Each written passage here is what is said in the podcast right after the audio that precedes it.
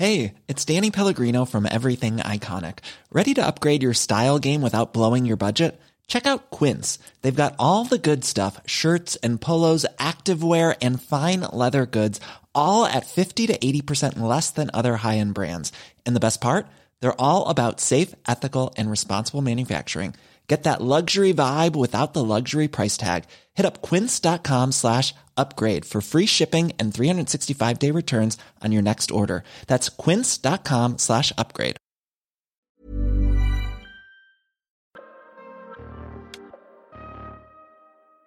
Bienvenue dans cette troisième saison du PEX Podcast, le partage d'expériences en prévention des risques. Je suis Alexandre Zèbre, créateur du site safetyvigilante.com. Cette saison est un peu spéciale car cette année, je m'associe à Preventica pour vous proposer des épisodes avec des experts du domaine de la santé et de la sécurité au travail. Je remercie Preventica qui me fait confiance et qui a compris ma démarche, mais surtout, je suis heureux de pouvoir travailler avec une entreprise qui a construit un réel et grand réseau de préventeurs.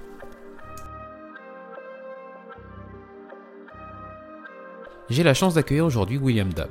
Il a été notamment professeur titulaire de la chaire d'hygiène et sécurité du Centre national des arts et métiers, mais aussi directeur général de la santé. Et vous pouvez suivre ses prises de parole sur la situation épidémique dans de nombreux grands médias et sur son blog. Dans cet épisode, c'est son expérience liée à la prévention des risques professionnels qui nous intéresse, et plus particulièrement les clés et outils qui peuvent aider les managers à agir efficacement. Bon épisode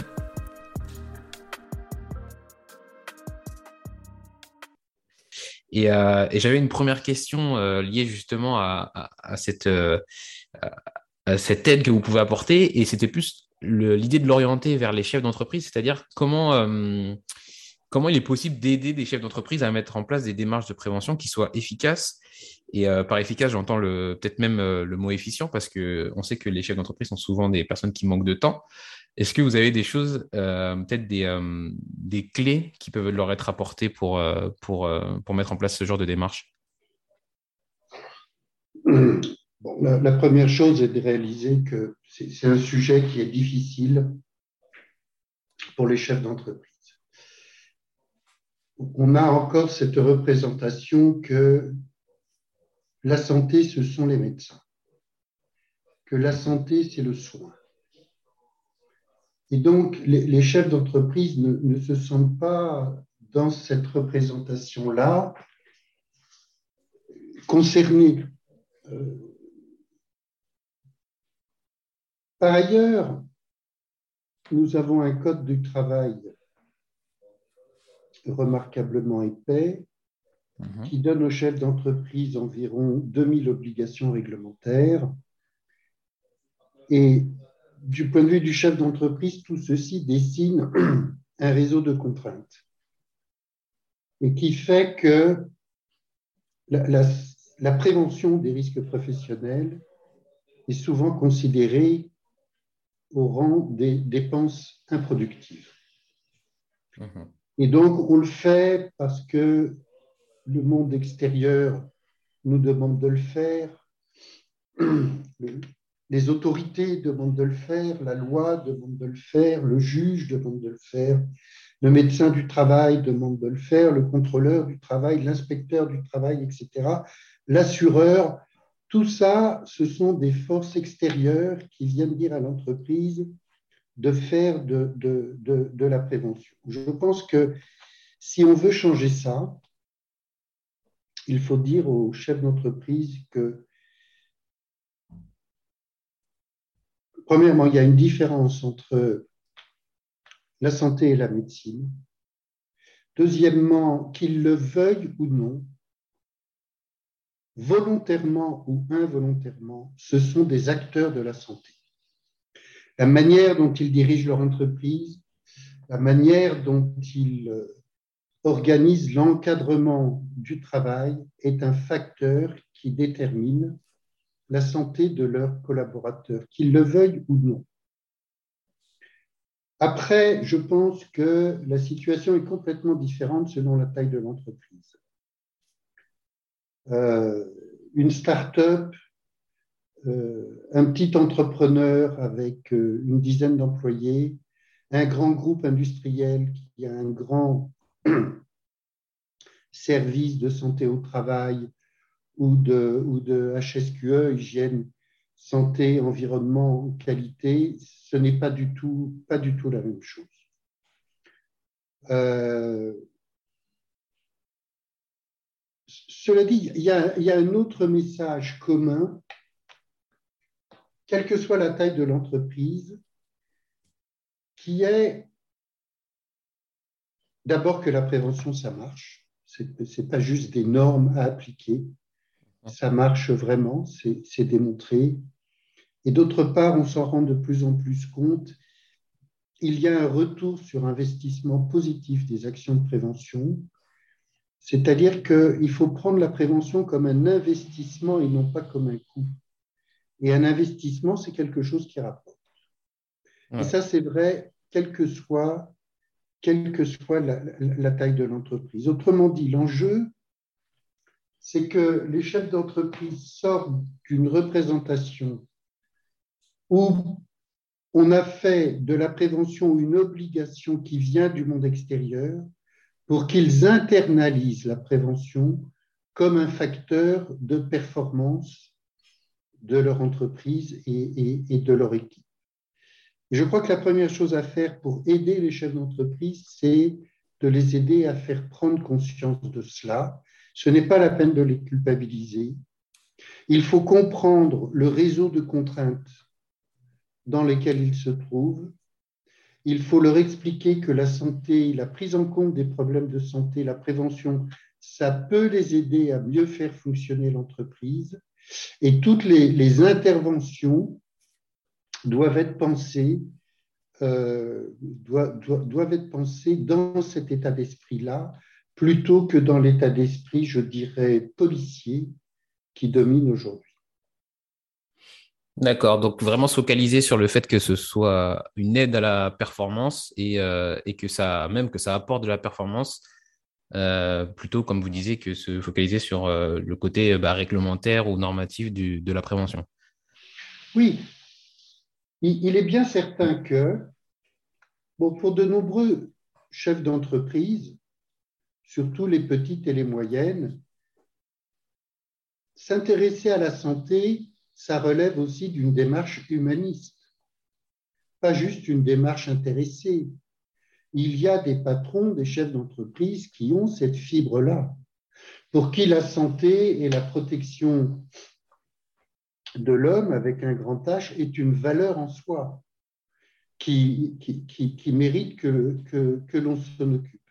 Donc il y a des gens qui, par valeur, vont s'occuper des problèmes de santé. Et puis, il y a ceux dont je dressais le, portrait un instant, euh, qui ne comprennent pas vraiment ce qu'on attend d'eux en termes de prévention. Et pour eux, le message, c'est vraiment de faire le lien entre la prévention des risques et la performance de l'entreprise. Mais alors, euh, pour être un peu plus spécifique, je pense que euh, aujourd'hui, on a quand même beaucoup progressé culturellement, même s'il y a toujours des choses à faire, mais on a quand même beaucoup progressé culturellement et euh, il y aura peu de, de, chefs d'entreprise qui qui, auront, qui partageront pas les valeurs de, euh, de prévention et du fait que euh, ce qui leur importe, c'est que ce soit que, que leur, leurs employés rentrent en, bonne santé chez eux. Mais pour autant, dans la partie opérationnelle et dans la vie de tous les jours, il va y avoir des fois ou même souvent, il va y avoir des choix qui, eux, vont être en, opposition avec euh, vraiment une, euh, des principes de prévention et une, une culture de sécurité. Euh, et du coup, c'est plutôt cette partie très opérationnelle, on va dire, et très, très proche du réel, avec des contraintes d'urgence, de, disponibilité. De, c'est ce genre de, voilà d'enjeux qui sont qui sont eux plus difficiles à, arbitrer. C'est à ce moment-là en fait que je pense qu'on va on va voir finalement ce qui est vraiment important peut-être pour, euh, pour les chefs d'entreprise et comment justement aider les chefs d'entreprise qui, eux, vont avoir cette, un peu ces, contraintes-là et la tête dans le guidon peut-être pour l'imager et euh, ils vont pas euh, vont pas faire les bons choix. Comment les aider justement à faire les bons choix même dans ces situations un peu plus un peu plus temps réel, un peu plus tendues? Oui, bah, vous avez raison. C'est tout à fait une c'est tout à fait une réalité. Alors, se pose évidemment la question de, des compétences disponibles. Parce qu'on ne peut pas attendre d'un chef d'entreprise qu'il ait des compétences spécialisées en, santé et en, sécurité au travail. Il est important qu'il prenne conscience de son rôle, de son rôle d'impulsion. Rien n'est possible sans l'impulsion du chef d'entreprise. Après, la question, c'est où peut-il trouver de l'aide? Uh-huh. C'est là euh, où la situation française euh, pose un certain nombre de difficultés. Euh, il y a les services de santé au travail interentreprises auxquels on a changé de nom, on a rajouté prévention très bien dans, l'intitulé de, ces services. La réalité, c'est que beaucoup, pas tous, hein, pas tous, mais beaucoup de ces services offrent comme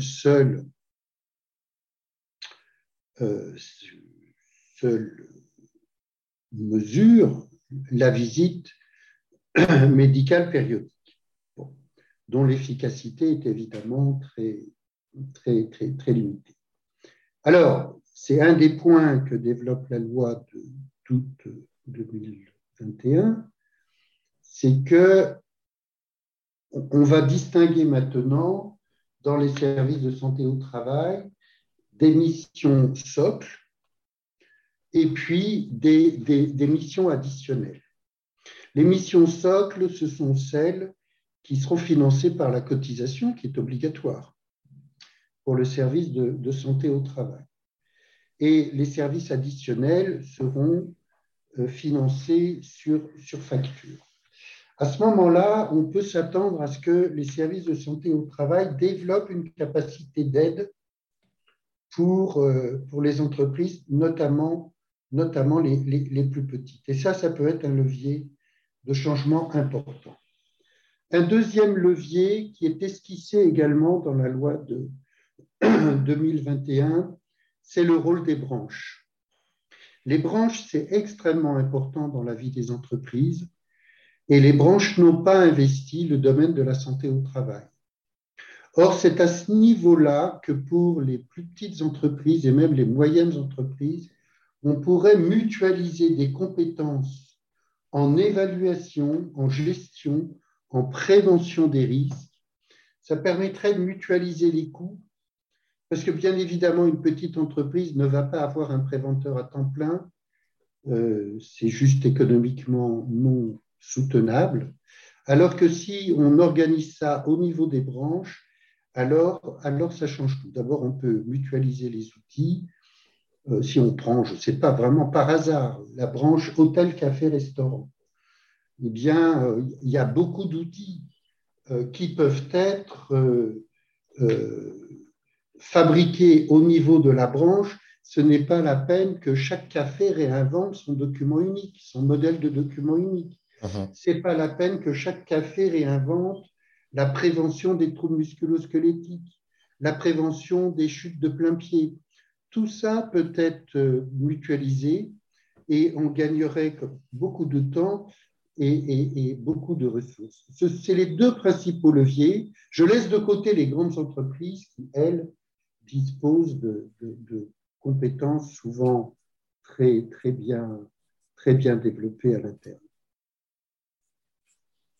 D'accord. Donc, euh, essayer d'utiliser, enfin, notamment utiliser ce, cet effet de, hum, comment dire, de standardisation finalement, euh, avec euh, des risques qui sont, qui sont les mêmes et qui permettent du coup de, faire, bah, voilà, levier pour, bah, pour ne pas avoir à reprendre les, analyses de risque, les analyses de risque.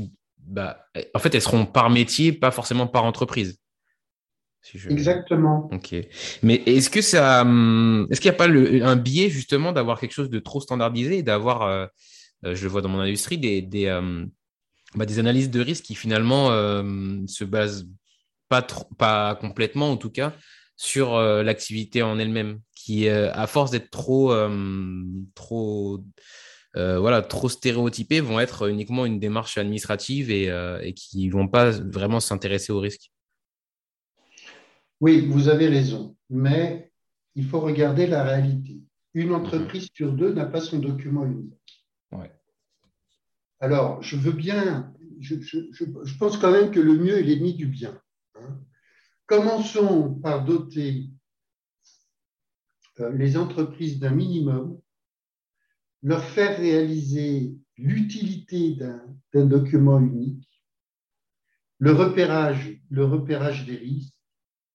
Les entreprises, notamment les plus petites et même les moyennes, ne vont pas avoir les moyens d'embaucher un, évaluateur de risque du style de ceux qu'on forme au CNAM, mhm. et qui, eux, vont être capables de faire des analyses assez fines, tenant compte des conditions réelles de travail et d'environnement, pour faire un inventaire et une cotation des risques euh, très, très détaillé. Si on essaye de, faire ça en première étape, ça va échouer.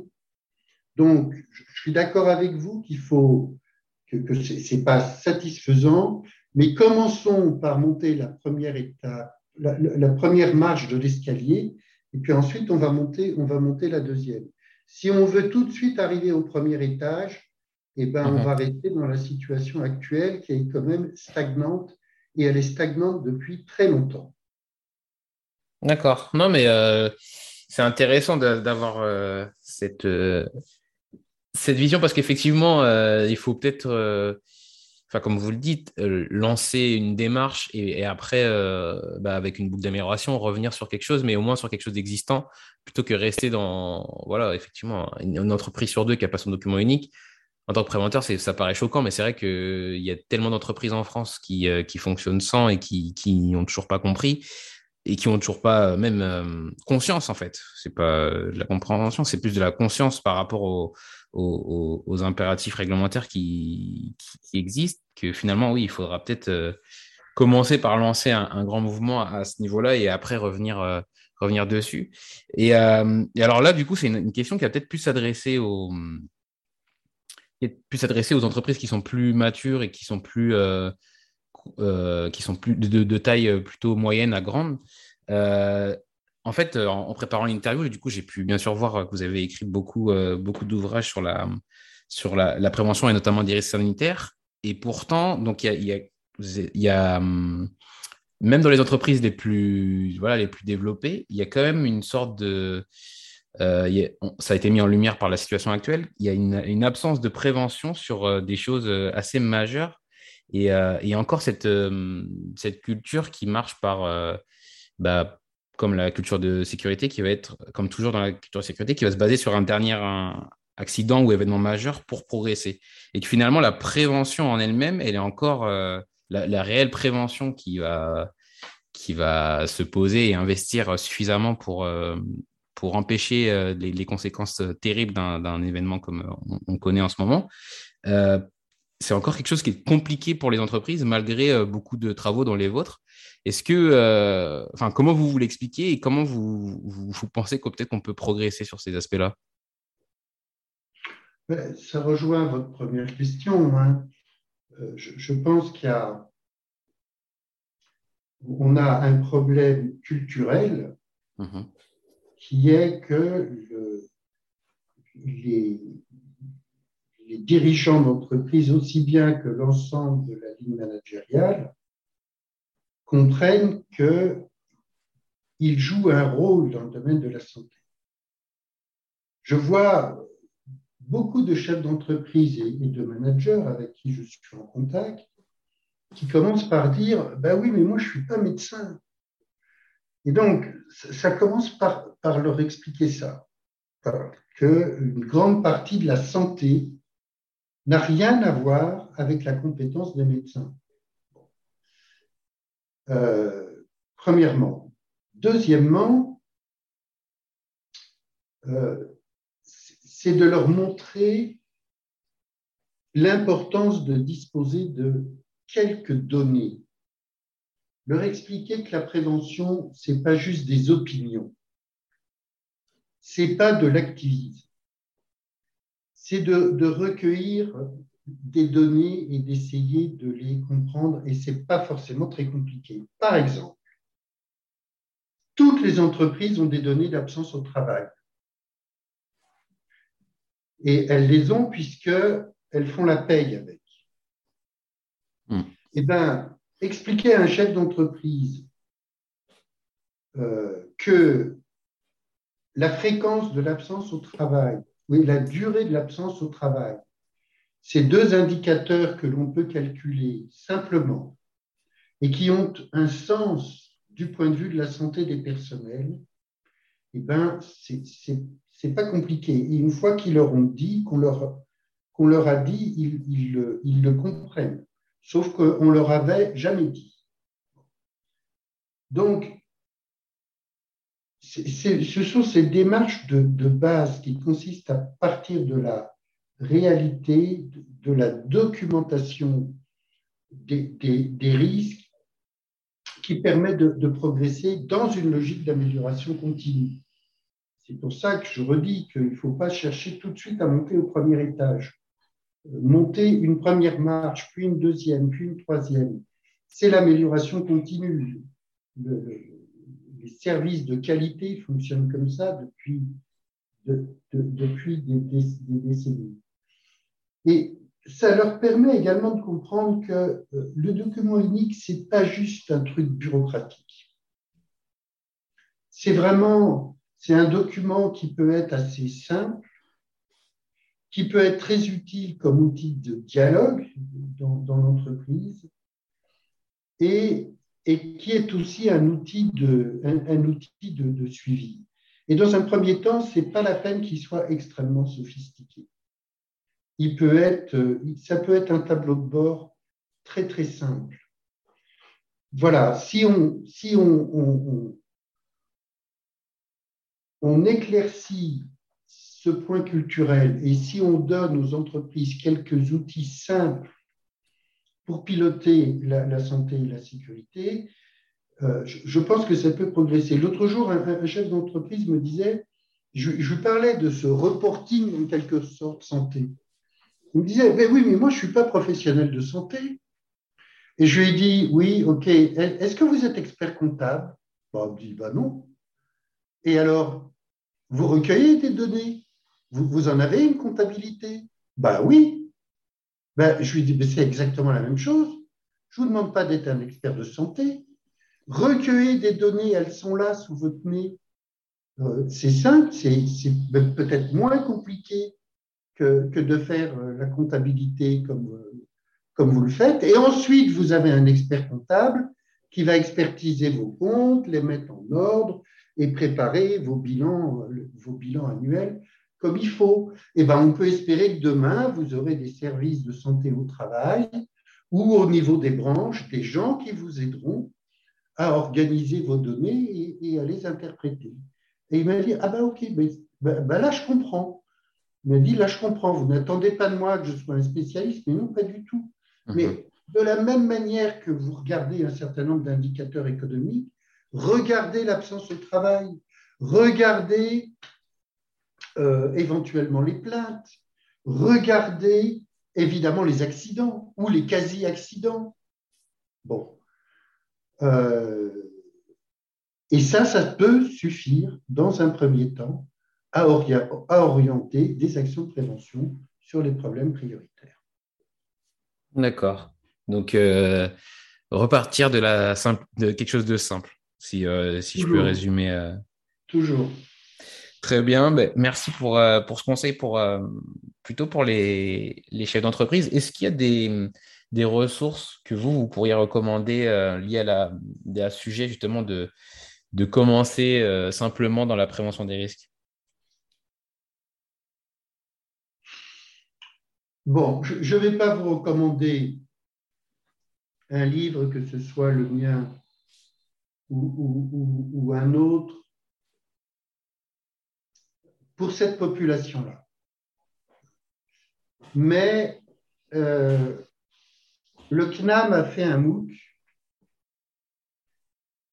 qui s'appelle Estime pour éléments de santé au travail pour ingénieurs et managers. Euh, c'est sur la plateforme France Université Numérique, FUN. C'est gratuit, c'est totalement, totalement gratuit. Et ça développe en, dans des séquences assez courtes, de 10-12 minutes, les principaux points dont nous avons discuté. Alors, bon, moi, je suis retraité maintenant. Je, plus, je ne suis plus le, le maître d'œuvre de, ça, mais nous avons, et je sais que l'équipe le, poursuit, dans l'idée de faire, d'extraire de ce MOOC euh, une séquence plus courte pour les chefs d'entreprise. Avec quelque chose, enfin voilà, comment j'ai lancé le projet, j'avais en tête une dizaine de séquences de cinq minutes pour faire un petit peu moins, un petit peu moins d'une heure pour développer le point dont, nous avons discuté et surtout donner des exemples concrets pour que les chefs d'entreprise. Euh, voilà. Donc, je peux, je, demanderai à mes collègues du CNAM où, ils en sont. Je, peux noter ça dans un coin, de vous faire savoir quand ce, MOOC spécialement dédié aux chefs d'entreprise sera, disponible. Je ne pense pas que ce sera en 2021, mais je suis sûr que c'est pour 2022. D'accord, bah, si, euh, si j'ai l'information, bien sûr, je la partagerai euh, aux auditeurs le plus largement possible. Euh, également, dans, le même, dans la même partie, est-ce qu'il y, a des, est qu'il y a une innovation ou des innovations que vous avez récemment vues en, en, santé, en santé au travail qui, pour vous, méritent d'être partagées? Oui, alors, ce que je vois arriver, c'est quand même, ce sont des outils numérique. Euh, alors là-dedans, il y a des gadgets, incontestablement, mais pas que. Bon, là, je ne parle pas des, petites entreprises, mais si on commence à parler de PME ou d'entreprises de taille intermédiaire, on voit arriver en ce moment des applications sur smartphone euh, qui peuvent être très utiles. Euh, d'abord parce que du coup, les, employés peuvent prendre connaissance très rapidement de la cartographie des risques des lieux dans lesquels ils se trouvent. Ils sont en mesure de déclarer instantanément et facilement euh, des incidents. J'entends par incident euh, le fait de voir un morceau de moquette décoller dans un coin une source de chute de plein pied, eh ben là, on peut tout de suite, euh, on peut tout de suite le, le, signaler. Ça peut être très utile pour le suivi des, des, accidents de travail. Ça peut être très utile comme outil d'éducation pour la santé. Par exemple, dans le contexte du Covid, c'est très facile de voir à quoi ça pourrait servir, mais, mais pas que, mais pas que. Et donc là, moi, je pense que sans tomber dans dans le gadget, les applications numériques peuvent vraiment faciliter le travail de prévention sur le terrain. C'est la principale innovation que, je vois, que je vois émerger actuellement. Et de nombreux produits sont déjà sur le marché ou en cours de, développement. Et certains d'entre eux, je ne suis pas là pour faire de la publicité, mais certains d'entre eux sont au plan ergonomique et au plan technique vraiment de très très bonne qualité. D'accord. Ouais. Alors effectivement, moi j'en ai déjà testé euh, certaines euh, avec plus ou moins de, succès, on va dire. Mais euh, effectivement, ça peut être très très intéressant. Mais c'est vrai que je l'avais pas envisagé sous l'angle du fait que c'est aussi un, un outil d'acculturation, pardon, pour des gens qui sont étrangers ou en tout cas assez éloignés de la prévention. Ça peut être mhm. euh, aussi effectivement un outil dans, ce sens-là. Euh, très bien, merci pour cette réponse. concernant un peu la partie que je qualifierais d'avenir de la prévention, est-ce que vous avez des, une vision ou une idée des tendances qu'il y aura dans, l'évolution de, la prévention à, moyen ou à long terme? Non, c'est très, c'est très difficile. D'abord parce que on voit que les, conditions de travail dans un certain nombre de secteurs sont en train d'évoluer de façon extrêmement rapide, notamment euh, en raison de la, numérisation euh, de, de, nombreuses activités. On voit que le cadre salarial que nous avons connu ne, va pas disparaître, mais, mais, on voit un fort développement de, de, travail individuel managé par des plateformes. C'est ce qu'on appelle l'ubérisation. Mhm. Euh, on voit par ailleurs qu'il il y a des énormes menaces euh, dont, dont, le Covid est une illustration et une préfiguration, c'est-à-dire des menaces globales, des menaces qui sont à la fois sanitaires, des menaces économiques, des menaces sociales, euh, des menaces qui peuvent très brutalement déstabiliser des secteurs entiers de l'économie. Euh, et ça, c'est le monde d'aujourd'hui. Euh, quelles sont les entreprises qui seront capables de faire face à un environnement aussi incertain Quelles sont les entreprises qui sauront développer la résilience leur permettant de, traverser ces tempêtes? Là, on a sous nos yeux l'épidémie de Covid. C'est tangible, c'est concret. Mm-hmm. Quand on nous parle des risques climatiques, c'est déjà plus abstrait. Quand on nous parle de perte de la biodiversité, là, c'est carrément totalement abstrait. Mais en réalité, toutes ces menaces sont de même nature. Et donc, je, me garde bien de, faire des pronostics parce que si on avait eu cet entretien il y a deux ans, en décembre 2019, je ne vous aurais pas parlé du Covid. Oui, forcément. Et vous, voyez, voilà, et vous voyez à quel point le propos aurait été complètement, complètement désincarné. Donc, qu'est-ce qu'il faut? Il, il, faut être très attentif à l'évolution des situations. Il faut être réactif. Il faut avoir de la, de, de, la souplesse. Il faut être, je dirais, ni négationniste et ni alarmiste. Hmm négationniste parce que oui, oh bon, on nous embête avec toutes ces menaces, mais dans le fond, voilà. Donc là, c'est une, sous-perception des risques. Et ça, ça peut tuer une entreprise. Et puis, l'alarmisme, ben, parce que quand on passe son temps à se faire peur, eh ben, on finit par être, être paralysé.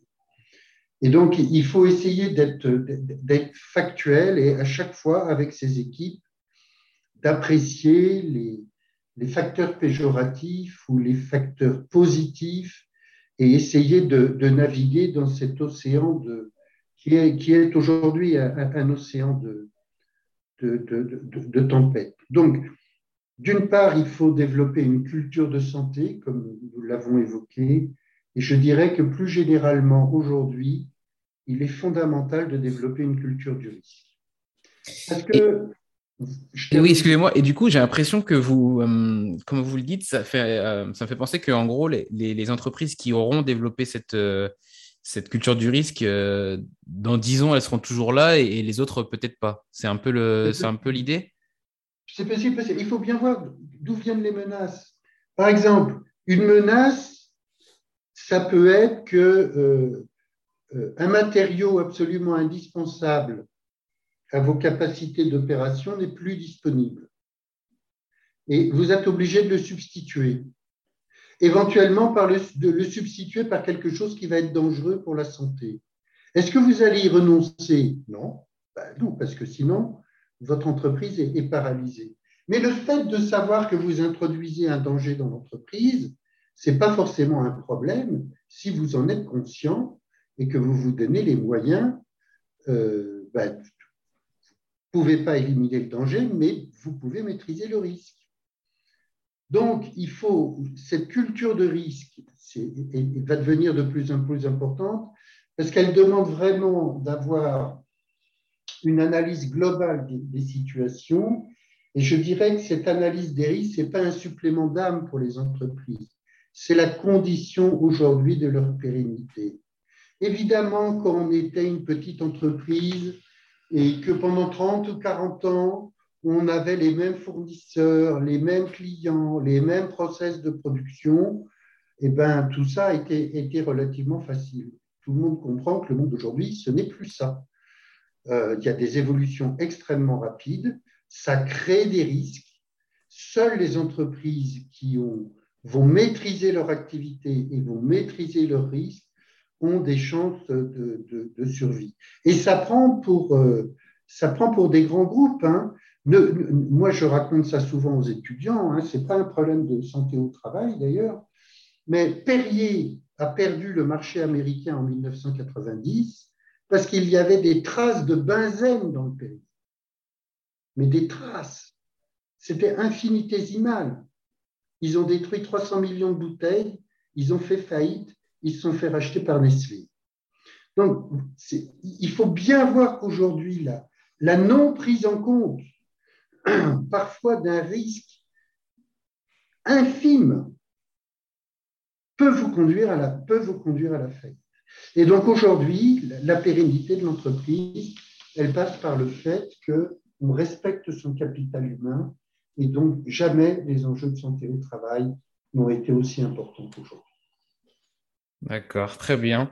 C'est euh, intéressant de, de terminer là-dessus parce qu'effectivement, ça c'est un conseil, mais en même temps, ça, met en lumière tous les enjeux à, intégrer cette, cette, culture du risque.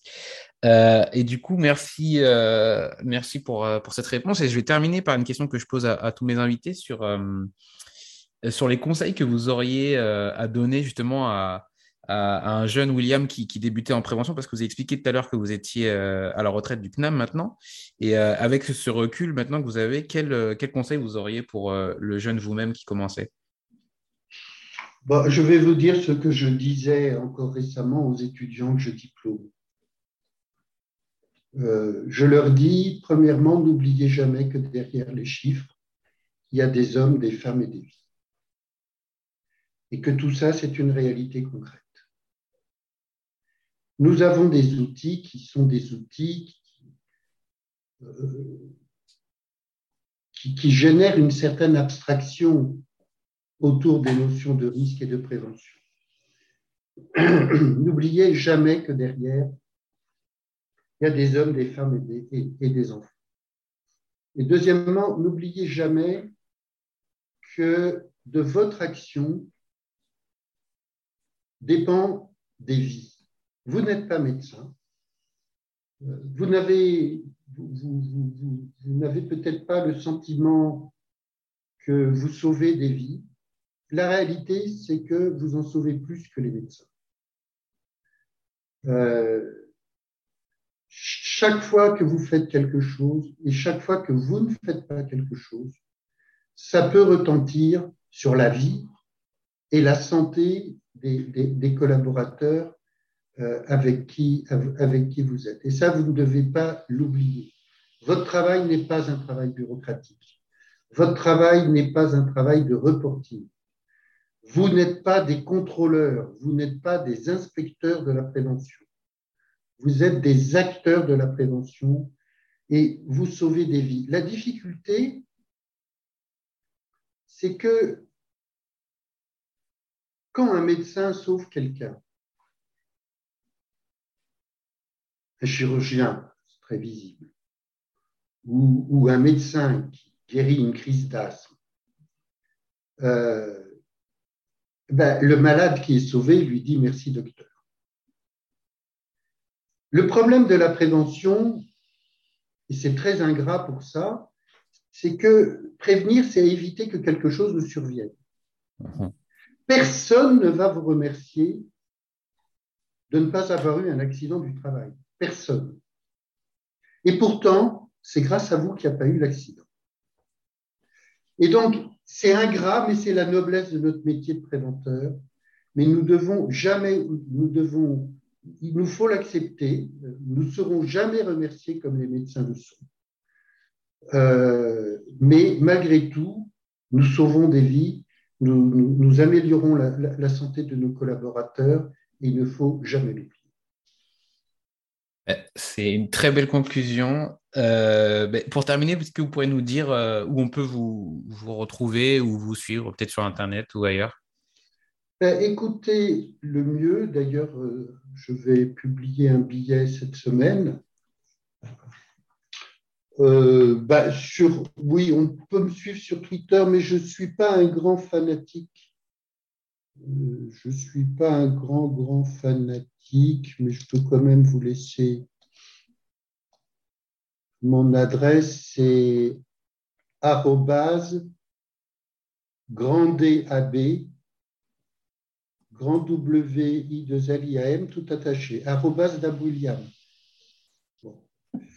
Mais peut-être, euh, pour ceux qui aiment lire un petit peu, je tiens un blog. Mhm. Euh, je tiens un blog que l'on trouve, euh, qui est gratuit, hein, complètement gratuit. C'est même pas la peine de laisser un mail. C'est complètement gratuit. Je tiens un blog sur les questions de santé au travail euh, sur. On le trouve assez facilement. Hein. c'est sur redonline.fr slash HSE slash blog slash catégorie slash le billet de William Dab. Mais d'ailleurs, sur un moteur de recherche, quand on met le billet de William Dab, on arrive directement. Oui, tout à fait. C'est ce que j'allais indiquer. En fait, on vous trouve assez, euh, assez facilement sur, euh, sur n'importe quel moteur de recherche, en fait. Euh, bah, écoutez, merci beaucoup. Je mettrai en lien de cet épisode tout, tout ce que vous avez cité et notamment, du coup, vos profils et, blogs pour qu'on puisse vous retrouver. merci beaucoup, William Dab, pour cet échange. Et, merci bah, à vous. Je vous dis à bientôt. Merci d'avoir écouté cet épisode en entier. Si vous êtes toujours là, c'est que vous l'avez sûrement apprécié. Pour me donner votre avis, allez dans votre application de podcast préférée et laissez 5 étoiles à l'émission en allant dans la section Notes et avis. Et on n'oublie pas l'invité. Retrouvez-le sur ses réseaux sociaux pour le remercier ou pour prendre contact avec lui. Les liens de liaison sont directement en description de l'épisode. Encore merci et à un prochain épisode. Planning for your next trip? Elevate your travel style with Quince. Quince has all the jet setting essentials you'll want for your next getaway, like European linen, premium luggage options, buttery soft Italian leather bags, and so much more. And is all priced at 50 to 80% less than similar brands. Plus, Quince only works with factories that use safe and ethical manufacturing practices. Pack your bags with high-quality essentials you'll be wearing for vacations to come with Quince. Go to quince.com slash pack for free shipping and 365-day returns.